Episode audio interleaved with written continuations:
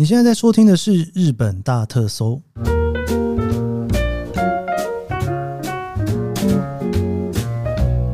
欢迎收听《日本大特搜》，我是 Kiss 研究生。今天是二零二三年令和五年的七月二十七号，星期四哦。今天这一集啊，算是特别节目哦，感谢记得特别节目。其实我原本啊是打算要在第一百五十集的时候来做这一个特别节目的哈。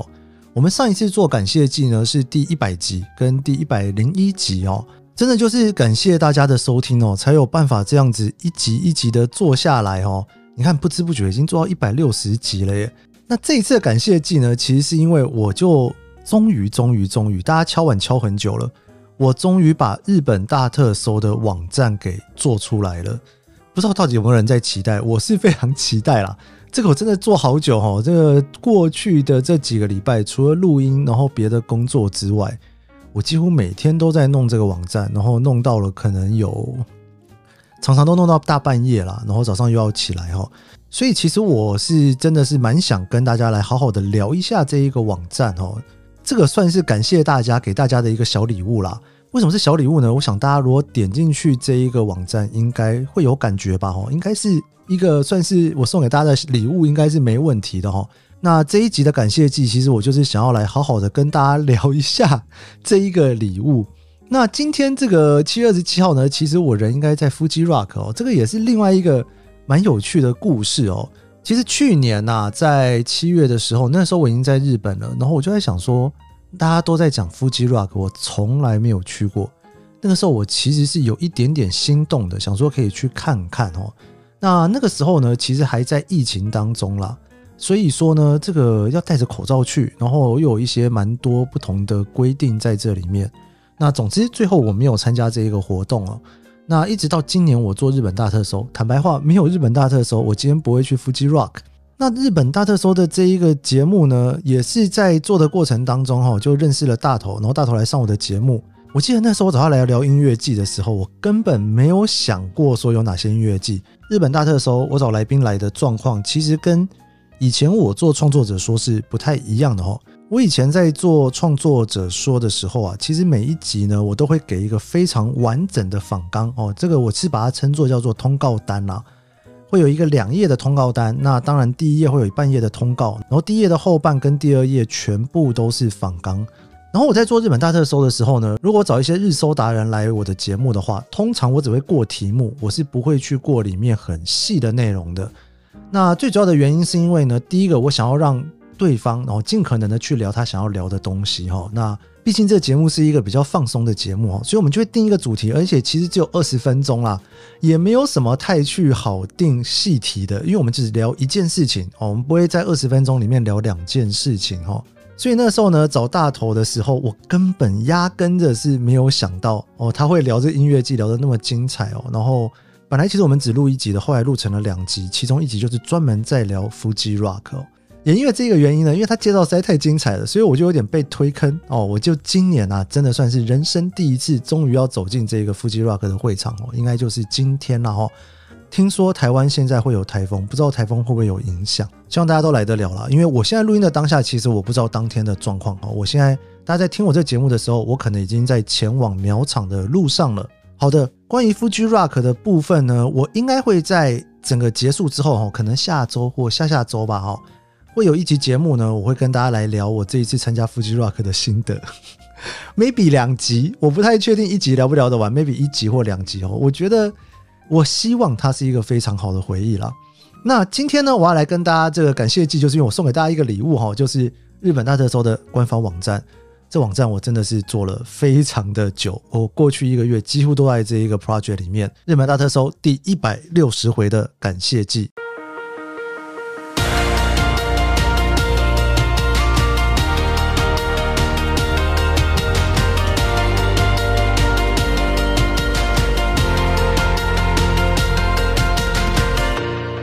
有跟大家聊到，其实这一个感谢季呢，我原本是想要在第一百五十回做的哦，总是会有一种心情想要去凑一个整数，然后让那个整数有一点符号感在这里面。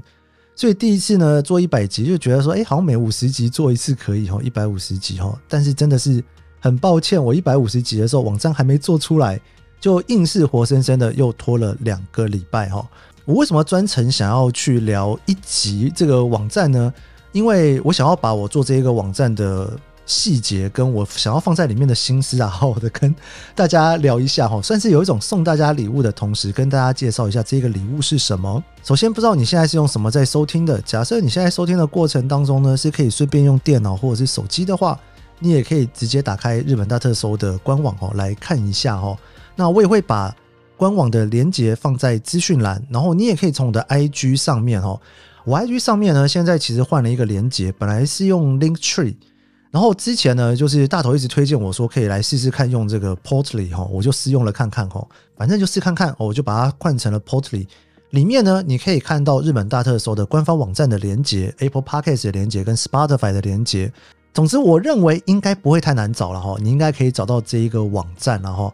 那这一个网站呢，我是把它放在我的研究生的点数旅行笔记的子网站底下。原因是因为呢，其实我本来一直在想，要不要让它有一个独立的网址哦，就有点像我之前在做创作者说那样哦，有一个独立的网址在那里。但我后来我决定没有用独立的网址，我直接把它放在研究生的点数旅行笔记这一个网域的底下。最主要的原因是因为呢，其实我搬到日本来之后哦，写了蛮多文章都是跟日本有关的啦。这个之前有跟大家聊过，不知不觉好像从一个环球挂的旅游人，现在变成是一个日本挂的旅游人哦。那我就觉得好像部落格本来就是在做旅游的，那我把日本大特搜的整个官网放在这边，好像也是蛮适合的哦。所以这个官网呢，你如果要直接输入的话，就是 pointsjourney.com 哈。这个 points journey 啊，其实好像可以跟大家好好聊这件事情哈。年底的时候可以跟大家聊。其实我做这个部落格，今年是第十周年，就是点数旅行哈，在聊一些里程啊，或者是点数啊、饭店、航空的一个部落格。其实点数旅行这个词呢，也是被我随便发明出来的啦。因为那时候觉得，哎，要玩点数，然后又跟旅行有关，哈，就用了点数旅行这四个字。然后呢，我的官网就叫做 Points Journey 哈，dot com slash J A P A N，就是 pointsjourney.com/slash japan 哈，就是我们现在这个日本大特搜的这个官网哦。我做这个官网，其实花我时间的地方有三个部分哦，我一个一个跟大家聊一下，那个让大家知道一下我做这个礼物有多么的 用心。不过在聊这个之前呢，我想要跟大家说，为什么我决定要做这个官网？其实有几个原因啦。第一个就是呢，因为集数真的越来越多了，我们现在这个日本大特搜的集数已经到了一百六十集了，所以其实你要在 Apple Podcast 或者是 Spotify 上面要去找一个过去的主题节目，其实不是一件特别容易的事情哦，我觉得是蛮困难的哦。再加上其实都没有什么搜寻功能，所以你要找某一集。我不知道大家要怎么去找它，因为我自己有的时候呢，在节目里面跟大家介绍的过程当中，我就会说，哎，过去某一集节目大家可以去听听看的时候，然后我就想说那是第几回啊，把它找出来，顺便跟大家讲一下，然后我就那边找半天哈，哎，坦白话真的不是很好找，我必须要回到我的 Notion，就是我自己有用 Notion 这一个软体，在帮我自己每一集做排程哦，就哪一集是做什么样的主题的，礼拜一到礼拜五。什么时候要录音？什么时候要找资料？然后我找的资料呢，也会把里面的细节全部都放在这里面。然后到底哪一天要上线？哦，我不知道大家能不能想象，诶，就是这整个节目其实从头到尾就只有我一个人，没有第二个人。你现在能够看到的录音、剪接、想气话、找题目，全部都是我一个人完成的哦。其实我真的是很想要挑战看看，我一个人把这节目做出来，我可以走多远哦，或者说我可以把它做得多完整。那当然，有些事情就会比较被耽误到哦。这个总之，第一个呢，我会想要整理它的原因，就是因为真的不是很好找，我自己都知道不是很好找。所以有的时候呢，会有人问我说：“哎，上次你聊到那个在哪一集？”他找不到，我也不怪他，因为我自己都会找不到了，更何况是大家会找不到。所以我打算要做一个网站，把它好好的整理起来。那当然，第二个原因呢，呃，也非常谢谢大家，这节目能做那么久，也是因为很多人收听啊。那我也希望说，大家能够帮帮我一个忙哦，把这个节目能够让更多人收听。但是我每次想要请大家帮我这个忙的时候呢，都会想说，诶，如果你要帮我这个忙，要怎么去帮比较好呢？要帮我写一篇推荐文吗？还是什么呢？我就想到说，当你把这一个 podcast 转给别人的时候，通常总是会说，诶，这某一集你去听听看，我不知道大家是不是这样的感觉，其实我是哈。我每次在推荐别人 podcast 啊，或者是某个部落格什么的时候，我不太会说你去看这一个粉砖，或者是你去听这个 podcast。我通常都会直接把某一集给他，我就说，哎，这个很适合你听哈。所以我就觉得我一定要给大家一个更方便可以推荐我这个节目给你身边朋友的方法。那这也是我做这一个网站的另外一个原因。如果你今天碰到某一个朋友，你想要推荐给他听 Apple Podcast 里面日本大特搜的某一集节目，但是你实在是找不到是哪一集，你可能瞬间就放弃了。但是如果有一个网站在的话呢？你可以很快的就找到说是哪一集可以给他听哈。其实还有第三个目的啦，第三个目的呢有点是给新手的，因为这个也是最近呢有一些朋友给我的一个 feedback 哈，就是当然就听我这节目的人有分很多种，有的人是每天听哈，一集一集听。其实我看后台数据，每一集每一集都在听的，大概有八成诶。我真的是非常谢谢大家可以就是每天每天收听哈，我真的是蛮惊讶，大概有八成的人基本上是每一集都收听的。但我知道，当集数越多的时候，哦，可能你就会想要挑主题听，又或者是说呢，如果你是新手的时候，你一进来，你听到某一集很有趣，你就会想要找找看，说跟这一题类似的题目还有哪些？说坦白话，找不到了，这真的很难找了，哈。之前有 s o 粉跟我讲说，有没有可能在每一集题目里面哈，然后加某一个引号或者是什么的，告诉人家说这一集是什么主题的？我其实有试着想要做做看，但是我觉得这样子题目其实会有点混乱。我自己有一点小小的洁癖，所以我就没有办法做这件事情。那我现在做完这个网站之后呢，基本上你可以从这个网站里面找到任何一个你有兴趣的分类，然后呢，你就可以看到这个分类底下有哪些集数。甚至呢，我也把这个听的功能整合到网站上面，你是可以在网站上面直接一集一集点来听的哦。当然，如果你今天是用电脑听的话，可能会方便做这样子的功能，你可以一边找然后一边听。手机可能没那么方便了哦，但最起码你可以找到那一集，然后再回到 Apple Podcast 或者是 Spotify 上面去收听。好，这大概是我决定要做这网站的几个原因。不知道大家现在是不是一边在逛我的官网，然后一边在听我的节目哈？那我现在就来跟大家聊一下 我做这一个的辛酸史哦。首先呢，我要做这个网站出来哦，有两个东西啊，原本没有的就得把它补上去。第一个就是呢，其实我每一集节目我都是录完就结束了，我并没有在资讯栏里面写我这一集到底聊什么。事实上，我听 podcast 的习惯，我通常看了标题就进去听了啦。我其实很少会去读那个资讯栏里面，然后看那些资讯之后，然后才决定要不要听哦。真的是。我几乎没有做这件事情过了，所以我自己在做 podcast 的时候呢，因为你知道日更其实压力蛮大的，所以很多东西我能省步骤就省步骤。重点是我每一集希望大家都能听到。那有一些比较附加价值的东西，就是我没有太多的时间处理哦。就像 Q&A，我只能每个礼拜回复一些。有些那种就是呃听完之后哈丢 IG 想要跟我去分享事情问我问题的。坦白话，我真的没有太多的时间去做一对一的回复，我只能够每一周找一天的时间，在呃这个录音的时候跟大家顺便回复哈。好，所以第一件事情就是呢，我是不是每一集呢，我如果要放在一个网站上面，我总要有一些叙述出来，对不对？我跟你讲，真的是好在哈，这个世界上发明一个东西叫做 Chat GPT，我真的是跟他训练摩擦了非常的久哈。我把每一集呢，先去找逐字稿的软体，先让它变成一个逐字稿。那当然不会太准啦，里面其实错字是蛮多的哈。然后我再让这一个逐字稿的东西呢，再让 Chat GPT 去帮我整理一下哈，看看里面的一些大纲啊，或者是有一些重点哈，推荐给大家听的哈，我就让 Chat GPT 去帮我处理这件事情哈。所以呢，你如果看到网站或者是 Apple Podcast 的叙述栏里面的那些文章呢，其实都不是我写的，我真的没有时间一集一集去写哈。我希望我能够把时间尽可能的花在。去制作更好的节目的内容给大家，那那些呢，其实都是我的小助理 AI 帮我写的。那一开始他写的非常糟啦，所以真的就是得一直不断的训练他哈，然后跟他讨论说，哎，你要怎样才能够去写哈？然后每一集我希望你去处理哪些东西，然后呢，能够从里面怎么样去挑一些重点出来，总算是越写越好。那当然要像是我自己写的文章那么好，我不敢讲哦，因为我觉得还是差蛮多的。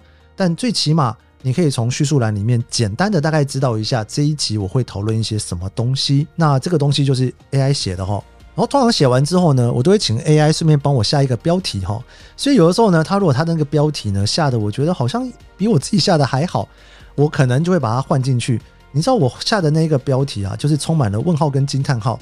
这个是呢，我以前在做 YouTube 的时候，我有一个好朋友，他每次都说你这 YouTube 的这个标题很没有流动感。我一直不懂什么叫做流动感哦，我就开始慢慢的学习，才知道说哦，流动感是有很多问号跟惊叹号。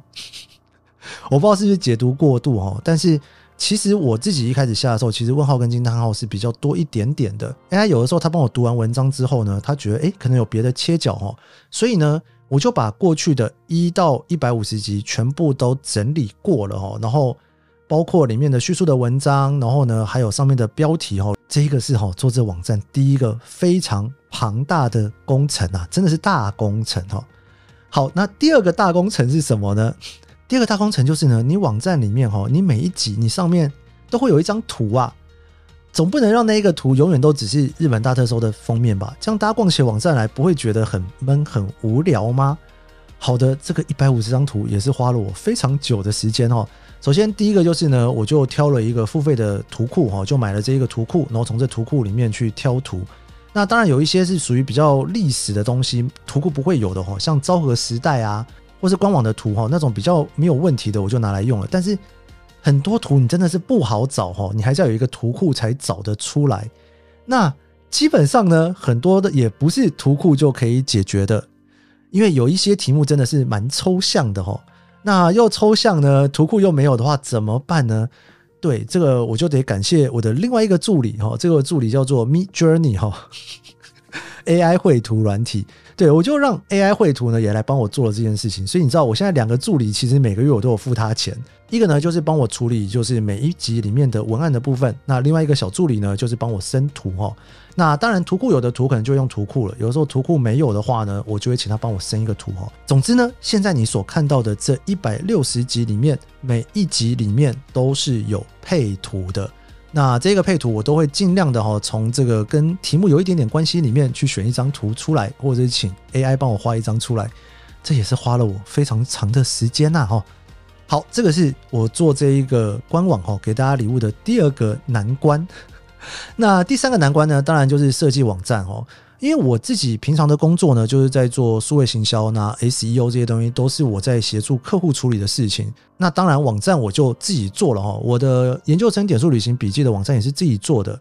那创作者说也是自己做的。这个日本大特搜的 p a c k e s 网站，实在是没有任何道理。外包出去，因为其实包出去也不是一件很容易的事情。然后，像我平常接一些客户的案子，其实就是要讨论很久。因为呢，你要能够尽可能知道他的需求，才把它做出来。依照我这个网站的等级的话，我觉得做个三个月到五个月是跑不掉的。不是因为它技术上极度困难，而是因为呢，你要跟客户沟通，真的是需要时间哦。确保他要的东西以及里面的长相啊什么的，每一个都需要沟通的时间，绝对是会花到三个月甚至半年以上，你才做得出来的。我自己做的话呢，当当然就是我自己想什么就把它实现出来哦。所以这也是为什么呢？当然我就是自己去做这个网页的原因啦。为了要去解决一开始我聊到的三个问题，就是我想要送这个礼物给大家的原因呢，所以呢我就规划了几个桥段哈。如果你是用手机看的话呢，右上角有一个汉堡哦，那个汉堡你把它点进去，你就会看到里面有这个主题分类跟日搜达人哦。那如果你用电脑的话呢，最上面那一行你就会看到了。那你基本上在主页的时候，你可以看到精选主题以及底下的最新单元，非常的简单，但也花了我蛮长的时间去设计这个网站。首先，我先聊一下主题分类的部分。我把过去的这一百六十集每一集呢，我都让它有归属至少一个分类。我想至少的原因是因为呢，有些我觉得它可能可以很适合放在两个分类里面哈，我就把它放到两个里面哈。那这些日搜主题里面呢，大家知道我礼拜一、礼拜二最主要都在聊比较趋势的东西，那礼拜四、礼拜五聊的是比较旅行的东西哈。那旅游的东西包山包海啦哈，那趋势的东西其实也是包山包海哈。所以最后其实我拆了非常多的分类，让大家可以去寻找哈。那这些分类呢？最多的其实是日本行销与趋势，原因是因为我最一开始做日本大特搜，就是想要跟大家分享一些日本的新东西哈。所以在这一百六十集里面呢，其实有五十几集都在聊日本的行销跟趋势上面的题目。你可以从这里面呢看到很多我聊过的一些主题哈，包括呢日本最强的品牌啦、销龄化啦、CP 值啊、TP 值啦，还有一些品牌他们在做行销的时候弄的一些很有趣的东西啊。令和爸爸、令和妈妈、高级便宜货啊，哦，SoftBank 的父亲狗等等的哈，这些题目呢，都是我们日本大特搜最一开始最大宗的题目哦，就是日本行销与趋势。你可以在里面看到五十几集的题目。我相信你一打开来看到这个洋洋洒洒的题目哦，你刚好有漏掉的话，你就可以把它走出来哦。这个是我最一开始要做日本大特搜的初衷哦，所以它的比例占的最高，我觉得也会继续高下去哈。有五十几集的节目，那再来呢，有所谓的各个地方的旅行哈，我有分关东旅行、关西旅行，然后呢，像四国旅行啦、九州旅行、北海道旅行、北陆旅行等等的哈。那有些地方我还没有聊过的，可能会陆陆续续的再把主题给加上来。那最主要的原因呢，是希望大家来玩。如果说你要去查某一个地方的时候，你可以把那一个地方的题目都一次把它叫出来听一听哈。那当然，因为我自己住在东京嘛，哦，所以能分享的东西特别多。所以关东旅行呢，其实我已经做到三十几集了哈。这也是我在整理的时候才发现的，真的是蛮有趣的。把过去一百六十集好好的整理之后，发现我居然聊了三十几集跟在关东哦，就东京近郊旅行有关的题目哦。那关西旅行大概快十集哦，那其他的就比较少。整理出来之后啊，也可以让我自己去看一下这个 balance 哦，想说，哎，好像我接下来也可以去聊聊一些其他地方的旅行看看，我就可以把它给加进去。那当然这里面呢，还有一个所谓的季节跟主题旅行的部分哦。像我们聊到的樱花啊、音乐季啊、滑雪啊，哈，这种就是特定季节才有的，我也把它独立做了一个分类出来。其他呢，在礼拜四、礼拜五会聊的题目呢，还有就是关于铁道哈。那铁道呢，我很惊讶，才做了十几集哈，以后好像可以多做一点。我常常都会觉得说，好像铁道聊太多，诶，没有哈，其实聊的蛮少的哈。那还有就是因为阿抛开始推坑我露营之后，开始做的露营主题，我发现也蛮多集的哈。那食物的部分，我也单独的呢，把它做了一个独立的单元出来，你可以去看哈。我现在也做了十几集关于日本食物的题目。那当然有些是复选题啦，哦，比方说呢，在东京聊烧肉的题目，我跟阿伦在聊的哈，它同时会放在关东旅行里面，也会放在日本食物里面。还有呢，就是关于这种日本历史与文化哈，尤其是这种传统文化或者是一些现在的习俗啊、放假啊这些的，我有把它单独捞出来哈。那饭店的部分我拆成了两块，一块是专门在聊饭店，像我跟电通聊了一些关于饭店的知识啊，哈，或者是介绍一些饭店品牌。那还有另外一个分类呢，就是我会去聊我自己去住饭店的住宿体验，哈。我其实非常惊讶，我只聊了五间饭店，呢，我只有跟大家分享了五间饭店的体验而已，嘿。我决定要来多聊一些啊，我会尽量的呢，慢慢的把一些我在日本住过的饭店呢，慢慢的把它加上来，哈，让它。出现在日本住宿体验这边，你也可以从这里面去寻找哦。你如果有兴趣的话，那其他还有一些呢，算是我一边做一边生出来的题目哈。除了露营之外，还有音乐哈。我也发现呢，从跟大头开始聊音乐之后，这也是一个蛮有趣的主题哈。我也打算在音乐这边能够慢慢的多做一点。还有就是关于日本的电影跟戏剧，我们又把它拆开来了哦，就是影集跟电影哦。那这个其实是龙猫大王给我的灵感哦，我跟他 fit 了几集之后呢，我觉得哎好像还不错哈，可以来多聊一些我看的日本的电影跟戏剧哈，跟大家分享哦。那当然昭和时代这一个专题本身会是一个主题，你可以从昭和时代里面点下去，你就会看到呢这些所有过去昭和时代的题目，因为之后我也打算会有一些专题哈，都可以把它独立出来哈。昭和时代啊，我尽可能去找一些黑白的照片放在上面，让大家可以感受一下昭和的感觉。好，这一个呢是关于日搜主题的部分，不知道大家觉得怎么样呢？而且你知道我在做的过程当中，不知不觉的就帮我把日本大特搜给缩写成日搜了，这个算是。自己发明的简写，好，好，那另外呢，还有一个叫做日搜达人的部分，大家点进去看到呢，你就会发现呢，里面有很多有来我的节目一起来聊日本的朋友哦。那目前呢，有七位日搜达人，像雪儿啊，然后梁子呢跟我聊了滑雪跟咖啡，大头聊了很多他的旅游经验、咖啡厅还有音乐。那龙猫大王呢也来聊了一些影集的部分哈，哇，平科更不用说了哈，就跟我聊了樱花，还有这个季节性的旅游。阿抛就是重机跟露营哦，那电通就是聊饭店啊。阿伦跟我聊了一些在东京生活的一些小知识哈。所以说呢，如果你想要去听某一个来上我节目的来宾哦，他所聊的东西你特别喜欢的话，你也可以从这里面呢去找到哈，就是所有他来上我节目的单元。比方说，你点到大头里面，你就会看到有六集节目，通通都在里面哦。我就想说，也可以邀请越来越多日搜达人哈来我的节目，继续去聊一些关于日本的事情。诶，不知道这边最后会累积到四十八个呢，我们就可以组成日搜四十八。好了，这个不知道大家听不听得懂，这个有点诶奇怪的笑话。好的，这个就是我们关于日搜达人的部分。不知道大家一边听我聊，一边看这个网站，有没有觉得还蛮新奇的呢？我自己其实还蛮兴奋的哦，就是有种迫不及待要跟大家公开这一个网站的心情啊。基本上，你只要点到某一集里面呢。网站本身你是可以直接收听的哈，就是你可以直接就在网站上面收听这一集节目，不管你是用手机还是用电脑。但我还是鼓励大家回到 Apple Podcast 跟 Spotify 上面收听，可以帮我增加一些点击啦。然后真的真的非常谢谢大家，就是陪伴着我一百六十集的时光啊，每一集二十分钟，这个真的是一个非常长的时间呢。如果你每一集都听的话，你已经听我讲话讲了五十几个小时了。